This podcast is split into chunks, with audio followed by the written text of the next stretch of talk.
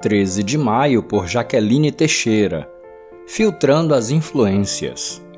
Como é feliz aquele que não segue o conselho dos ímpios, não imita a conduta dos pecadores, nem se assenta na roda dos zombadores. Salmo 1, verso 1. Estamos na era dos influenciadores digitais. Se você acessa regularmente a internet, sabe que somos bombardeados com todo tipo de conteúdo, bom ou ruim especialmente nas redes sociais. Com essa sobrecarga de informações e pressão social para atender a um determinado estilo de vida, tendemos a sorrateiramente ser influenciados pelos perfis que acompanhamos. Aí mora o perigo. Que tipo de conteúdo tem alimentado nossa mente? Ele condiz com a nossa cosmovisão cristã ou esfria a fé de pouco em pouco? O problema das más influências não é novidade nem a exclusividade da era digital.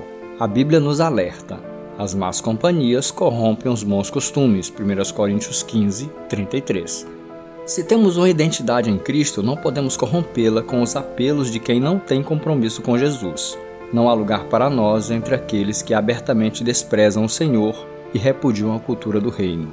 Se não filtrarmos devidamente o conteúdo que acompanhamos na internet, logo estaremos imitando condutas que não agradam a Deus. O alerta bíblico é para que, em um mundo envolvido pelo pecado, sejamos influenciadores, sal e luz para fazer a diferença.